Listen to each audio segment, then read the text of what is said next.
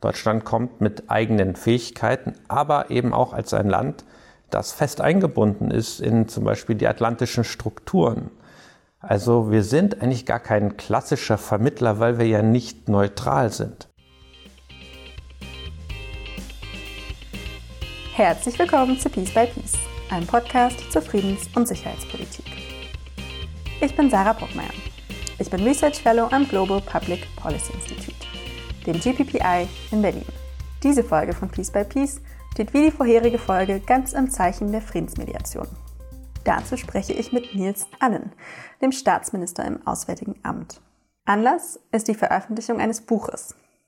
Friedensmediation, Spannungsfeld aus Methodik, Macht und Politik ist 2020 erschienen und wurde von Anne Holper und Lars Kirchhoff vom Center for Peace Mediation der Europa-Universität Viatrina in Frankfurt oder herausgegeben. Das Buch gibt einen hervorragenden Überblick darüber, wie sich das Profil Deutschlands in der Friedensmediation in den letzten Jahren herausgebildet hat, wo Deutschland als Akteur in diesem Feld gerade steht und was die Herausforderungen dabei sind, das eigene Profil zu schärfen und auszubauen. Ich kann es jedem empfehlen, der oder die sich mit dem Thema Mediation beschäftigen möchte. Aber vor allem auch denjenigen, die sich fragen, wie sich Deutschland im Bereich Frieden und Sicherheit generell stärker engagieren könnte. Als Herausgeberin des Buches ist Dr. Anne Holper für diese Folge meine Co-Moderatorin. Sie ist Friedens- und Konfliktforscherin und Mediatorin und Co-Direktorin des Center for Peace Mediation an der Viatrina und leitet das Tough Choices Cluster von Viatrina, ETH Zürich, Swiss Peace und Kiew Mohila Academy. Sie unterrichtet an Institutionen wie dem Auswärtigen Amt und an der Humboldt-Universität und coacht Akteure im Mediations- und Peacebuilding-Sektor. Ganz zum Schluss dieser Folge, nach unserem Gespräch mit Herrn Ann, habe ich Anne Holper auch noch nach ihren Meinungen zu einigen der Kernpunkte aus dem Gespräch befragt. Wer die vorherige Folge von Peace by Peace noch nicht gehört hat, dem empfehle ich dich sehr.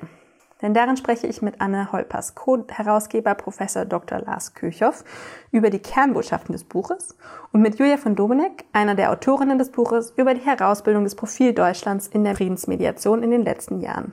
Diese vorherige Folge gibt einen hervorragenden Kontext für das Gespräch, das Anne Holper und ich mit Nils An zu den politischeren Fragen führen konnten. Es ist in den Shownotes auch zu dieser Folge verlinkt. Aber nun wünsche ich erstmal viel Spaß beim Zuhören bei unserem Interview mit Nils An. Herzlich willkommen Nils An und Dr. Anne Holper im Peace by Peace Podcast. Hallo. Hallo. Nils An muss ich, glaube ich, den Peace by Peace Hörerinnen gar nicht im Detail vorstellen. Er ist seit 2018 Staatsminister im Auswärtigen Amt und seit 2013 für die SPD Mitglied im Bundestag. Dr. Anne Holper ist Co-Leiterin des Center for Peace Mediation der Europa-Universität Viadrina in Frankfurt-Oder.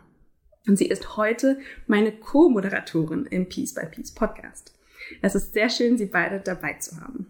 Wir treffen uns heute im Auswärtigen Amt anlässlich des Erscheinen des Buches Friedensmediation, Spannungsfeld aus Methodik, Macht und Politik, das von Anne Holper und Lars Kirchhoff herausgegeben wurde. Dieses Gespräch mit Nils An war ursprünglich geplant als Teil eines Book Launches im Rahmen eines Parlamentarierfrühstücks im Bundestag. Tja. Da, da dies Corona-bedingt nicht möglich ist, freue ich mich, dass der Book Launch jetzt in diesem Gespräch im Rahmen des Peace by Peace Podcast stattfinden konnte. Zum Einstieg heran würde ich gerne als erstes die Frage stellen nach dem Warum. Warum engagiert sich Deutschland eigentlich in der Mediation? Wo liegt im Kern die Motivation Deutschlands, sich in dem Feld der Friedensmediation zu engagieren? Und wo liegen dabei die Herausforderungen, diese Motivation auch wirklich praktisch umzusetzen? Ja, also erstmal auch einen schönen guten Tag von mir.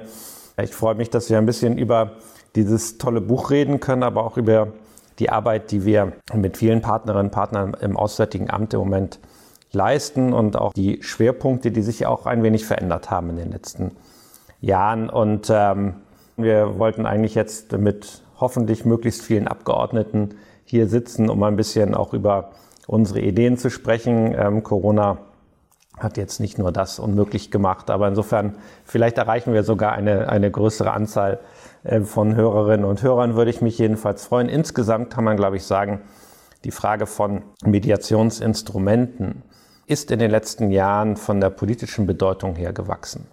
Und wenn man sich anschaut, wie Konflikte heute gelöst oder beendet oder gemanagt werden, dann kann man schon feststellen, dass diese Instrumente immer wichtiger werden. Also der klassische Krieg, so wie man ihn vielleicht im Hinterkopf hat, der durch eine militärische Entscheidung am Ende beendet wird, den gibt es auch durchaus noch, ist aber eigentlich inzwischen die Ausnahme. Also wenn man sich die Zahlen anguckt, dann hatten wir zwischen 1946 und 1989 nur 14 Prozent der bewaffneten internen Konflikte, die durch Verhandlungslösungen beendet worden sind. Das ist heute anders. Die Zahl ist gestiegen. Wir haben inzwischen bis zu über 60 Prozent, die durch irgendeine Form der Verhandlung zumindest äh, beruhigt oder beendet werden. Ja, und das bedeutet natürlich auch für das Auswärtige Amt, dass wenn wir unsere eigene Position in diesen Gesprächen stärken wollen, dass wir auf unsere eigenen Instrumente schauen müssen. Und das ist das, was wir in den letzten Jahren gemacht haben, auch mit einer eigenen Einheit hier, mit einem eigenen Konzept aber eben auch in dem ständigen Austausch mit denjenigen, die sich damit schon seit vielen Jahren beschäftigen. Und ich denke, deswegen ist auch dieses Buch etwas, was hier bei uns im Haus auf großes Interesse stößt und ja auch ein bisschen darüber berichtet, was wir schon zum Teil auch gemeinsam gemacht haben. Hm. Wenn wir auf die Außenwahrnehmung schauen. Sie haben ja Erfahrung damit, alle möglichen Diplomatinnen und Diplomaten in der Welt zu treffen. Was sind die Erwartungen, die an Deutschland herangetragen werden und wie wird aus Ihrer Sicht die Rolle Deutschlands als Akteur in der Friedensmediation gesehen, in den in Konfliktländern selber, aber auch in Europa oder der internationalen Gemeinschaft? Besteht der Wunsch nach mehr Engagement Deutschlands in einer Vermittlerrolle? Ja, das glaube ich schon, aber es ist, ist eine interessante Frage. Also wir haben auf der einen Seite, das merke ich auch selber, mit sehr hohen Erwartungen zu tun. Das ist erstmal aus Sicht des Auswärtigen Amtes natürlich sehr positiv weil es zeigt, dass Deutschland sich über die letzten Jahre und Jahrzehnte einfach auch in vielen Teilen der Welt einen guten Ruf erarbeitet hat. Es gibt aber auch einen misstrauischen Blick. Das wird nicht ganz so ausgesprochen, aber ich will jetzt nicht sagen, dass es ein Markt ist. Darüber, Frau Olper, können wir vielleicht gleich auch noch mal reden. Aber es gibt natürlich schon viele Akteure, staatliche und nicht staatliche, die schon etwas länger dabei sind. Und ich habe immer großen Wert darauf gelegt, dass wenn die deutsche Bundesregierung stärker in diesem Sektor tätig wird, dass wir das nicht als Konkurrenz verstehen. Wir wollen nicht anderen Akteuren etwas wegnehmen. Deutschland kommt mit eigenen Fähigkeiten, aber eben auch als ein Land, das fest eingebunden ist in zum Beispiel die atlantischen Strukturen. Also wir sind eigentlich gar kein klassischer Vermittler, weil wir ja nicht neutral sind. Und das merkt man auch äh, in der Art und Weise, wie wir arbeiten. Und das bedeutet aber auch, dass wir zum Beispiel einem Land wie der Schweiz gar keine Konkurrenz machen wollen. Es wird auch gesehen, dass wenn Deutschland sich engagiert, es natürlich bei aller Bescheidenheit aber das Engagement eines wichtigen Landes ist, das auch ein bestimmtes ökonomisches, politisches, übrigens auch ein steigendes militärisches Gewicht mitbringt. Und insofern ist es manchmal auch klug zu kooperieren. Und es ist sowieso jetzt nicht immer die deutsche Art und Weise, sich in den Mittelpunkt zu drängen. Und daran hat sich auch nichts geändert. Und deswegen kann man manchmal auch ein Partner sein, ein Unterstützer sein, ohne immer gleich den Hut aufzuhaben. Sie hatten ja auch gerade schon gesagt, Deutschland ist nicht neutral. Und die generelle Motivation, von der Sie vorhin gesprochen hatten, ist aus unserer Sicht immer unterlegt von ganz konkreten Interessen die letztlich Engagements dann wirklich am Ende ermöglichen. Und ich möchte jetzt hier noch einmal darauf kommen, was im Mediationskonzept steht, weil das aus Sicht der Mediationsszene deutschlandweit, international eine Besonderheit war, wie explizit dort der Begriff des Interesses benannt wurde. Sie hatten das letztes Jahr bei dem Launch dieses Mediationskonzeptes auch ganz explizit erwähnt, nämlich dieses offene Bekenntnis zum legitimen Eigeninteresse als Teil der Abwägung, sich in der Friedensmediation zu engagieren. Ich lese nochmal diesen besagten Passus vor, weil er einfach wirklich ja auf eine besondere Art und Weise transparent und differenziert diese Haltung deutlich macht. Wir agieren nicht nur aus altruistischen Motiven als Mittler, sondern aufgrund eigener Interessen und Wertüberzeugungen. Diese vertreten wir transparent gegenüber den Konfliktparteien und der internationalen Gemeinschaft. Damit man sich vorstellen kann, was das im Einzelnen bedeutet, Könnten Sie uns ein Beispiel geben äh, für ein Engagement und welche Interessen da im Einzelnen dahinter stehen? Hm. Ja, also ich erinnere mich daran, dass ich das gesagt habe. Ich glaube, diese Transparenz, warum engagieren wir uns eigentlich, ist wichtig, weil wir eben kein klassisch neutraler Akteur sind. Was übrigens aus meiner Sicht auch nicht bedeutet, dass, dass es nicht auch einen Konflikt geben kann, in dem Deutschland tatsächlich eine neutrale Vermittlerrolle einnimmt. Aber an vielen Bereichen ist es nicht unbedingt der Fall. Und ich meine, ein jahrzehntelanger Konflikt, in dem wir uns sowohl militärisch als auch im Bereich der Mediation engagieren, ist natürlich Afghanistan. Und ich glaube, jeder, der uns jetzt zuhört, wird, denke ich, unmittelbar einsehen können, dass eine friedliche Beendigung dieses Konfliktes aus vielen Gründen in unserem Interesse liegt.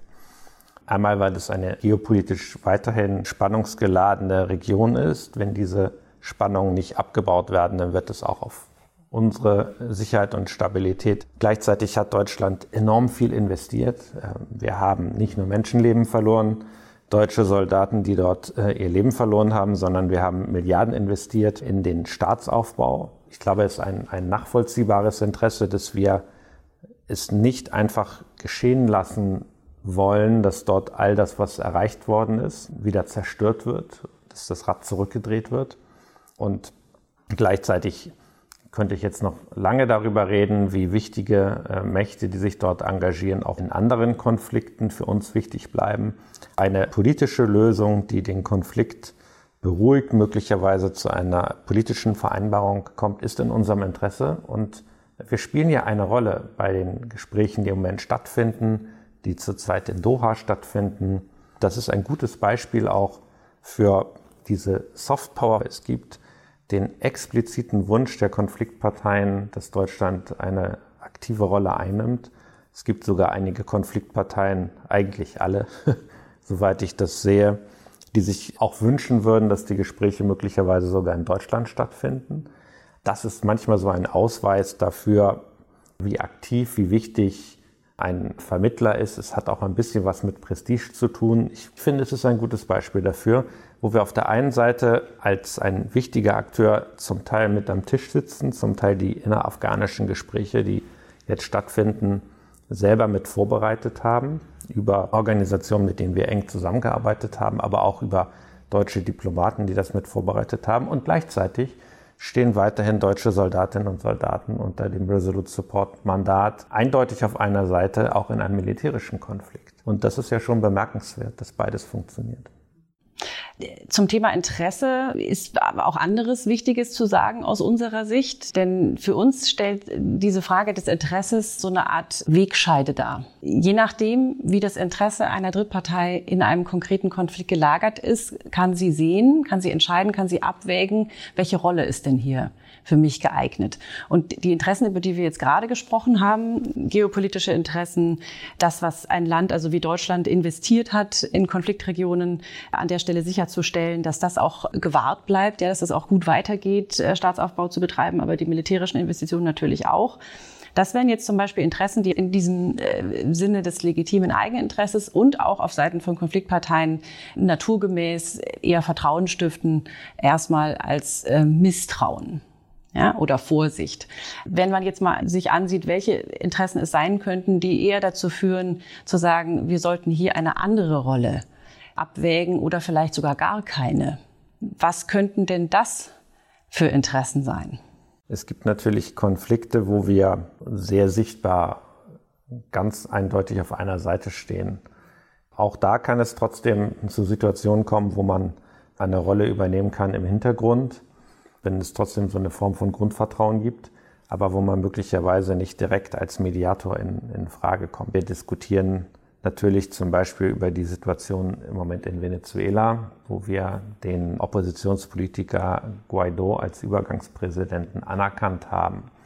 Und das ist natürlich jetzt nicht unbedingt ein natürlicher Schritt, den man macht, wenn man dort als Mediator auftreten möchte. Wobei es auch da interessant ist, dass wir trotzdem in der Lage sind, sehr pragmatisch mit dem Maduro-Regime weiter den Kontakt aufrechtzuerhalten. Unser Botschafter, Herr Kriener, ist einmal ausgewiesen worden aus Caracas. Der ist inzwischen wieder zurück. Und wir haben uns damals auch entschieden, den Botschafter von Maduro hier nicht nach Hause zu schicken. Der ist also weiterhin in Berlin. Dass es offensichtlich trotzdem so ist, dass selbst wenn man eindeutig auf einer Seite steht, häufig die andere Seite weiterhin uns unterstellt, dass wir offen sind für Argumente und dass wir manchmal vielleicht auch, weil wir nicht diese große militärische Machtprojektion als einen Teil unserer politischen Kultur etabliert haben, dass wir deswegen trotzdem manchmal in der Lage sind, weiter Gespräche zu führen.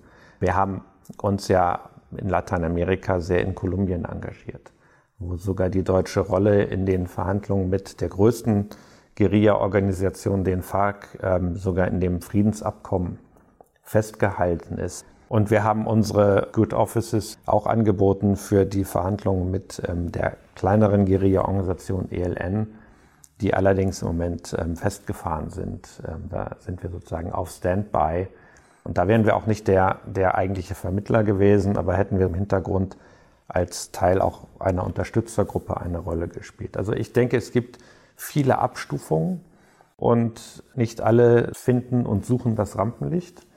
Sehen Sie denn da sich ein Muster abbilden, welche Rollen so die prägnantesten sind und wo Deutschland quasi am meisten in seinem Element ist und seine Ressourcen am besten nutzt?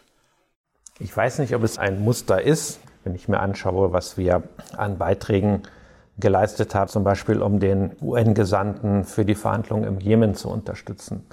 Auch mit zum Teil historisch gewachsenen Kontakten, die wir zwischen Deutschland und dem Jemen haben. Vielleicht nicht ganz so intensiv wie mit Afghanistan, aber auch eine historische Beziehung, die ein bisschen äh, manchmal übersehen wird und die auch unterschätzt wird.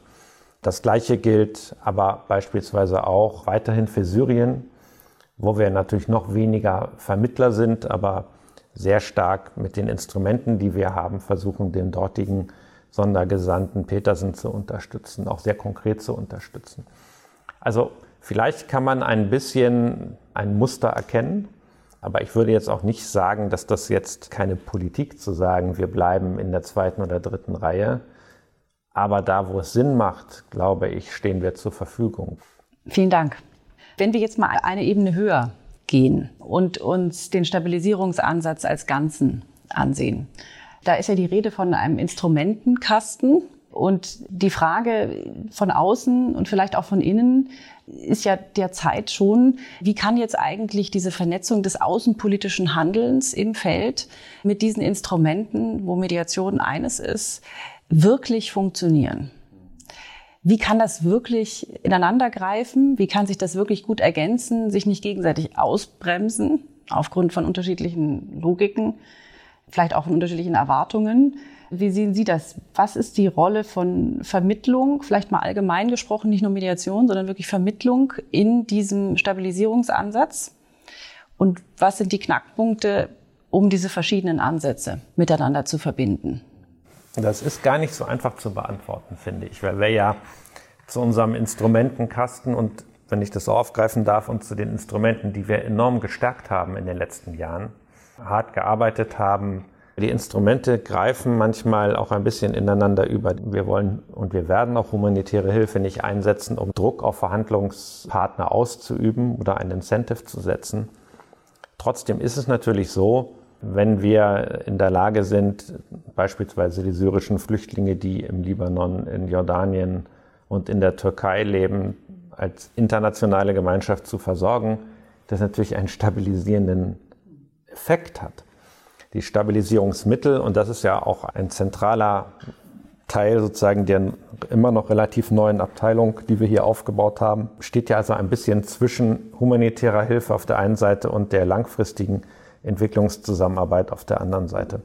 Im Kern geht es ja darum, dass wir ein Instrument anbieten, das den Menschen, die unter diesen Konflikten leiden, eine Perspektive eröffnet.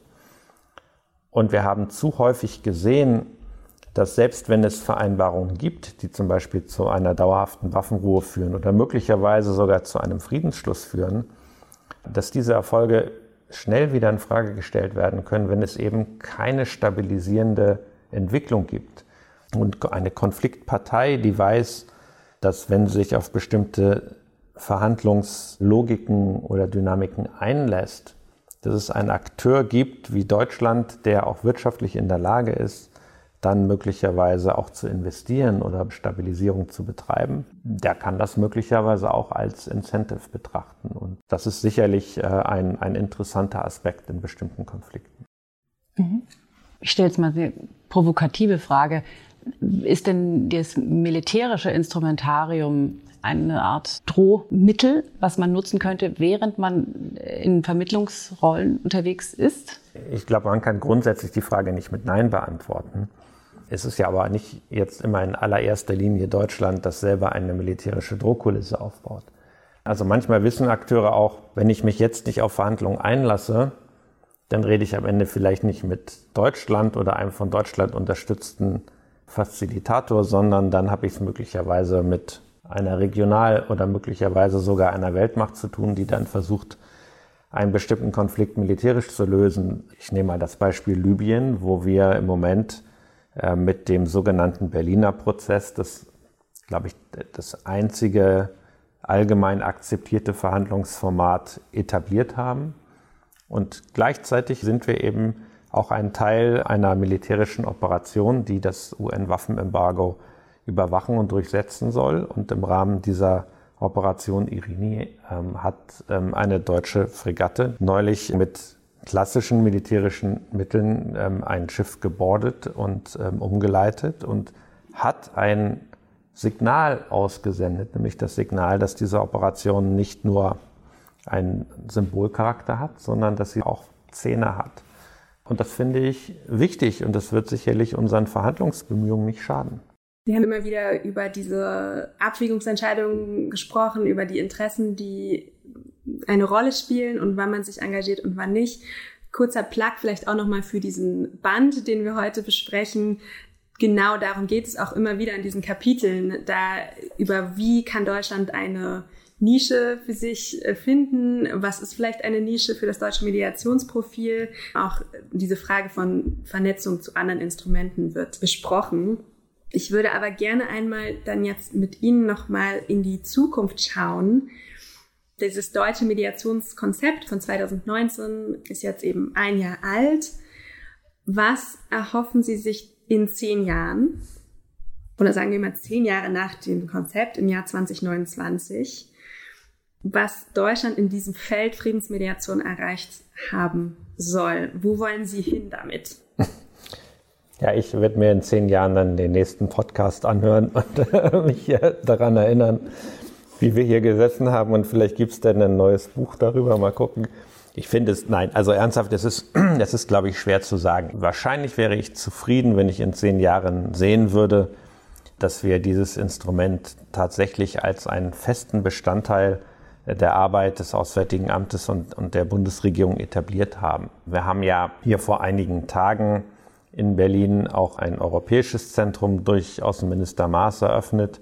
Das heißt, dieser Impuls, der ist jetzt ja nicht nur auf Deutschland beschränkt, sondern wir versuchen auch innerhalb der Europäischen Union im Moment noch im Rahmen unserer Ratspräsidentschaft das als ein anerkanntes, reguläres Instrument unserer Politik zu etablieren.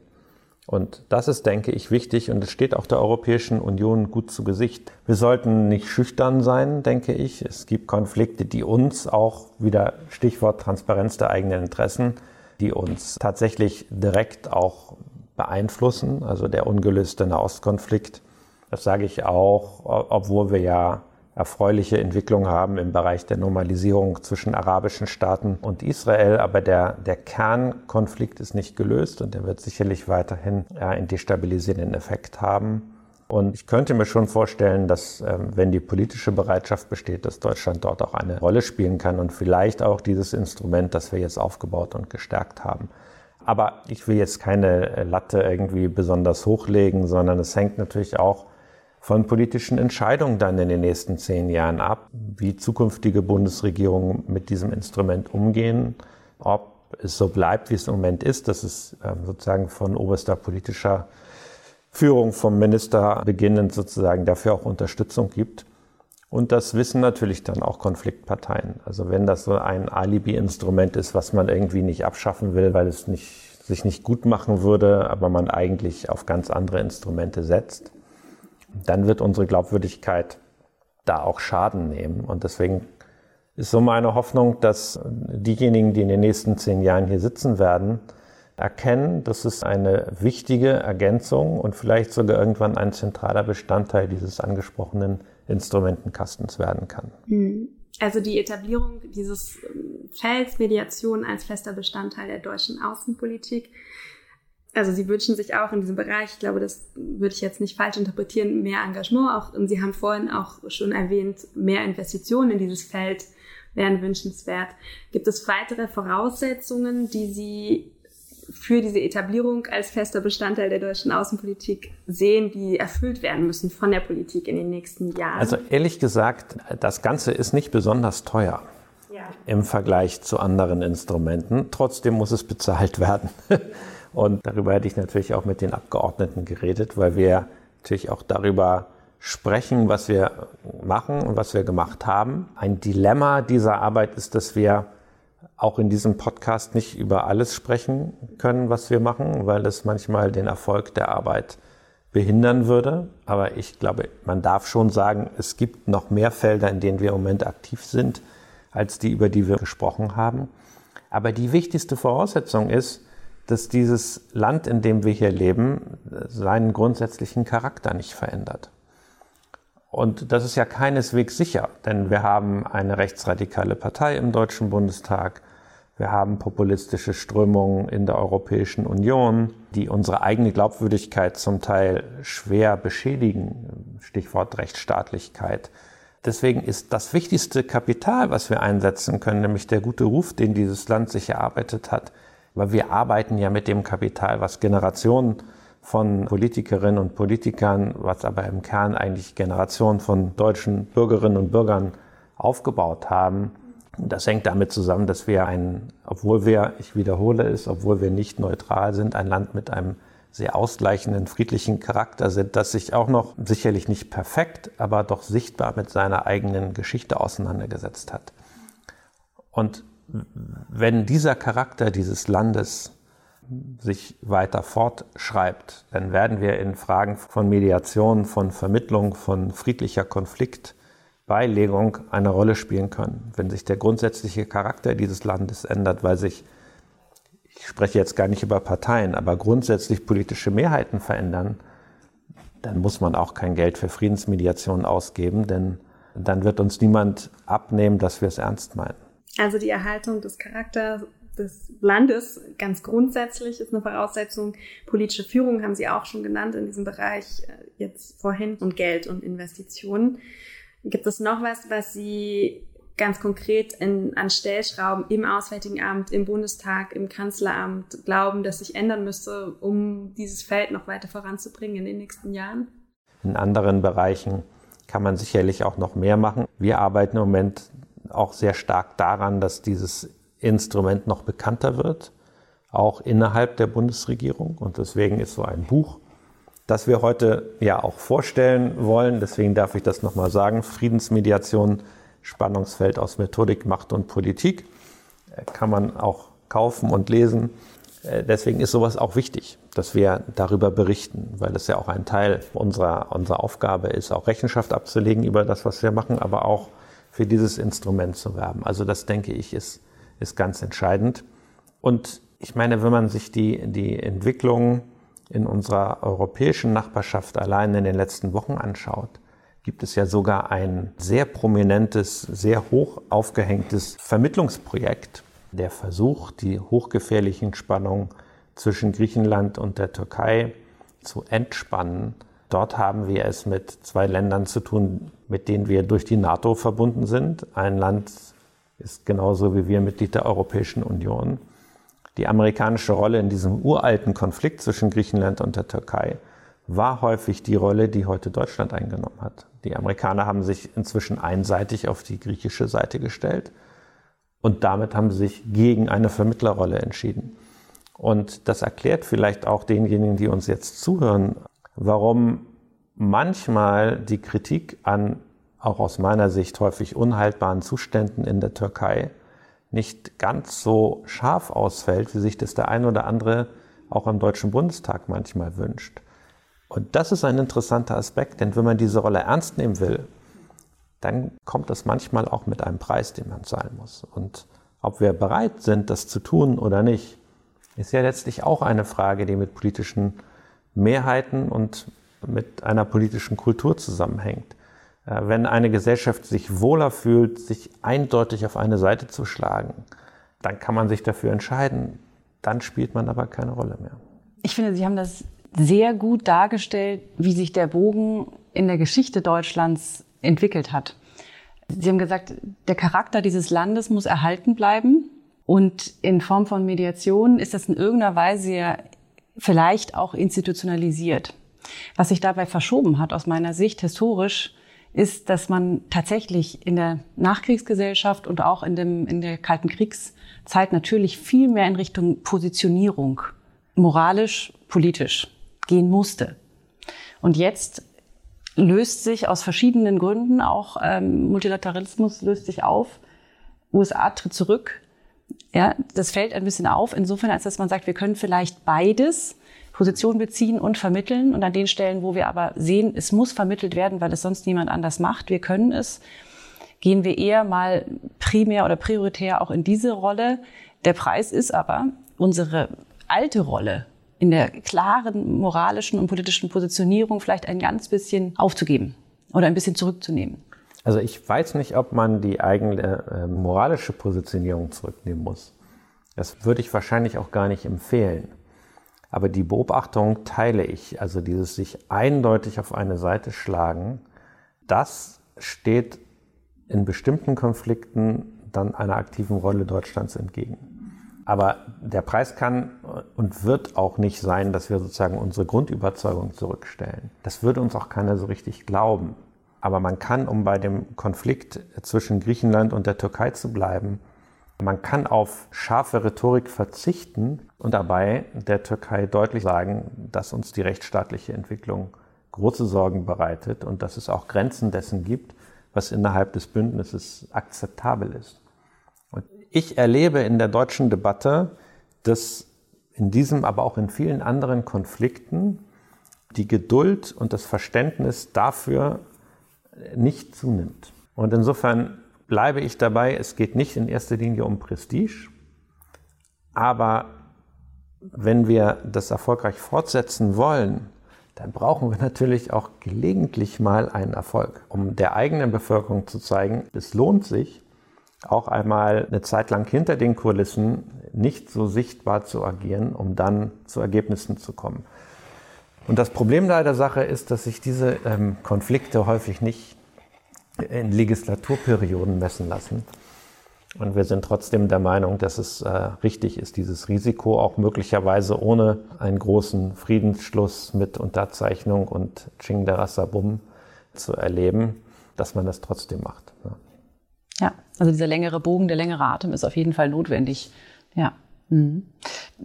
Mit der moralischen Positionierung, die Differenzierung, die ich verstanden habe, ist ja moralisch positioniert, ja, aber nicht belehrend.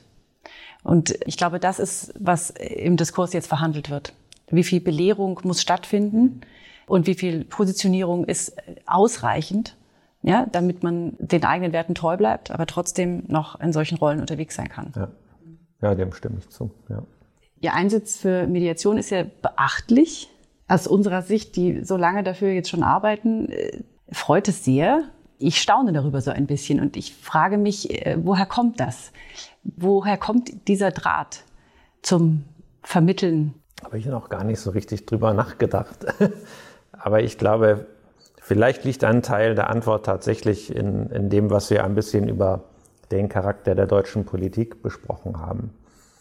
Und vielleicht auch ein, ein wenig in, in der Auseinandersetzung mit unserer eigenen Vergangenheit, weil es mir schon immer wieder auffällt, dass man fast egal, wo man hinkommt, doch erlebt, wie viel Respekt diesem Land entgegengebracht wird.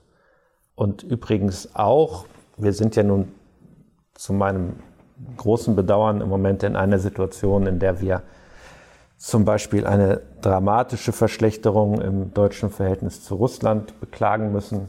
Das haben wir uns nicht ausgesucht aber auch im Verhältnis zu Ländern, in denen wir äh, ja eine ganz besonders schlimme Vergangenheit haben. Und trotz dieser Spannung auch mit Russland, wir sehen, dass, ähm, dass wir als Gesprächspartner weiterhin akzeptiert werden, dass es in, in der Bevölkerung eine große Sympathie in Richtung Deutschland gibt. Daraus muss man doch eigentlich etwas machen. Und das ist schlicht und ergreifend gesagt eigentlich der Versuch daraus ein bisschen was zu machen. Und das ersetzt aber nicht die anderen Instrumente, die klassischen Instrumente der Diplomatie. Und es ersetzt auch nicht sozusagen die, die deutsche äh, Mitarbeit und die feste Verankerung in politischen, aber auch in militärischen Bündnissen. Die sind auch aus meiner Sicht ein Teil einer Konsequenz aus unserer Geschichte. Und dann ist es auch Aufgabe, denke ich, einer, einer verantwortlichen Außenpolitik, einfach sich die Trends anzuschauen. Und die Trends sind eindeutig. Sie gehen eben weg von den klassischen militärischen Auseinandersetzungen. Und das fordert eben auch, dass wir über die, das Instrumentarium verfügen, möglicherweise dann auch ja, unseren eigenen Punkt machen zu können. Wir haben, glaube ich, einfach in den letzten Jahren noch nicht ausreichend uns systematisch mit dem System und, und, und den Instrumenten auseinandergesetzt. Aber es gibt sicherlich auch eine spezielle Rolle, die Deutschland spielen kann. Und wenn wir das kombinieren können in einigen Bereichen mit Ländern, die tatsächlich neutral sind, die eine langjährige Erfahrung haben, dann sind wir auch in der Lage, etwas zu erreichen. Wir haben über Libyen gesprochen. Also wir haben die, diese Konferenz hier veranstaltet auf höchster politischer Ebene und gleichzeitig mit eigentlich, eigentlich einem sehr klassischen Instrument der Verhandlung und der Mediation in Montreux, in einem neutralen Land in der Schweiz, jetzt einen Impuls ähm, äh, für diese Verhandlungen generieren können. Man muss immer äh, darauf gefasst sein, dass Dinge passieren, auf die man nicht vorbereitet war. Aber das zeigt, es geht. Und ich denke, das ist ein gutes Beispiel für das, was wir ähm, auch mit Partnern gemeinsam erreichen können. Okay, also wir merken, wir könnten auch noch weitersprechen. Ich bin froh, dass wir das besprochen haben als Thema heute, weil, wie Nils Ahn auch gesagt hat, es eben nicht wie andere Instrumente viel diskutiert wird im, im deutschen Instrumentarium in der Krisenprävention und Stabilisierung. Wir haben über das Profil Deutschlands gesprochen, wie sich es herausgebildet hat, aber vor allem auch über diese Abwägungsentscheidungen, deutsche Interessen und wie diese zusammenhängen damit, wie und wo sich Deutschland auch engagiert. Und ich glaube, mir ist zumindest nochmal klarer geworden, warum das Buch den Titel hat, den es hat, nämlich Friedensmediation, Spannungsfeld aus Methodik, Macht und Politik. Wir haben auch etwas gehört über, was die Voraussetzungen sind, dass sich Deutschland auch in Zukunft in diesem Feld engagiert und auch vielleicht stärker engagiert nicht zuletzt den eigenen Charakter des Landes zu erhalten, aber auch politische Führung und Geld, nicht ganz zuletzt. Jetzt bleibt mir nur noch Ihnen zu danken. Einmal Dr. Anne Holper für Ihre Co-Moderation heute und Ihre Expertise. Und einmal äh, Nils An, ganz herzlichen Dank für dieses Gespräch. Vielen Dank. Ja, ich danke auch. So, Anne Holper, ich habe von Ihnen gelernt, dass es in der Mediation den Begriff des Reflecting Team für die Nachreflexion von Gesprächen im kleinen Mediatorenteam gibt, bei der auch die anderen Teilnehmerinnen des Mediationsprozesses zuhören. Nach diesem Vorbild, nach unserem Gespräch mit Herrn Ann und auch nochmal anschließend zu meinen Gesprächen mit Ihren Kolleginnen Julia von Dobeneck und Lars Kirchhoff in der vorherigen Folge, wollte ich Sie noch kurz zu ein paar der Kernpunkten von Herrn Ann befragen. Ja, sehr gerne. Also vielleicht als erstes. Für mich ist der Eindruck entstanden nach dem Gespräch, dass Deutschland eine Art Rollenlabor ist. Herr Ann hat es so gesagt, wir sind eigentlich gar kein klassischer Vermittler, weil wir nicht neutral sind. Was halten Sie davon? Tatsächlich sehr viel. Ähm, denn, denn daraus spricht eine ziemlich aufgeklärte, selbstreflektierte Haltung zur Rolle von Deutschland als Vermittler. Und es ist ja auch noch mehr. Man ist sich bewusst und steht dazu, dass Deutschland oft bereits seit langem für eine Seite im Konflikt Position bezogen hat oder mit wirtschaftlichen oder politischen Interessen oder militärischen Operationen vor Ort präsent ist. Aber man weiß eben auch, selbst wenn man eindeutig auf einer Seite steht, kann Deutschland manchmal Vermittlungsgespräche führen, dank seiner hohen Akzeptanz und Glaubwürdigkeit was jetzt daraus geworden ist, ähm, ist, es werden ganz offen vielgleisige Konfliktinterventionen gefahren, in den unterschiedlichsten Rollen gleichzeitig, oft in voller Nutzung unserer ökonomischen, politischen und steigenden militärischen Gewichte. Und was sich deutlich abbildet, ist, Deutschland nutzt auch seine guten Beziehungen, um mit anderen multilateralen militärischen oder neutraleren mediativen Akteuren zu kooperieren. Wirklich bemerkenswert ist aus meiner Sicht dabei das selbstbewusste, aber immer noch bescheidene Bekenntnis zur Rolle von Eigeninteressen, zum Einsatz des eigenen Gewichts. Das auch. Und dass man teilweise im Zusammenspiel dieser Stabilisierungsansätze, die jetzt in der Abteilung S zusammengefasst sind, ziemlich explorativ, also ohne feste Erfahrungswerte vorgeht. Und genau da sehe ich uns alle aber auch in der Verantwortung. Politik und Wissenschaft. Dafür nämlich, dass so viel Gewicht und damit auch so viel Risiko im Spiel ist, ist schon noch recht unklar, wo und wie genau diese Ansätze gut parallel laufen, wo sie ineinander greifen und wo sie sich ausbremsen und wo wirklich auch richtig aushebeln können genau hinzuschauen, was in diesem Labor hier passiert, gehört auch zur Transparenz, allein aus historischer Verantwortung. Mhm. Und mit diesem Blick auf diese verschiedenen Instrumente, also auf diesen Instrumentenkasten, Herr An hat es auch kurz zusammenfasst gesagt, auch eine militärische Drohkulisse und wirtschaftliche Anreize werden im Prinzip der Verhandlung nicht schaden. Sehen Sie das auch so?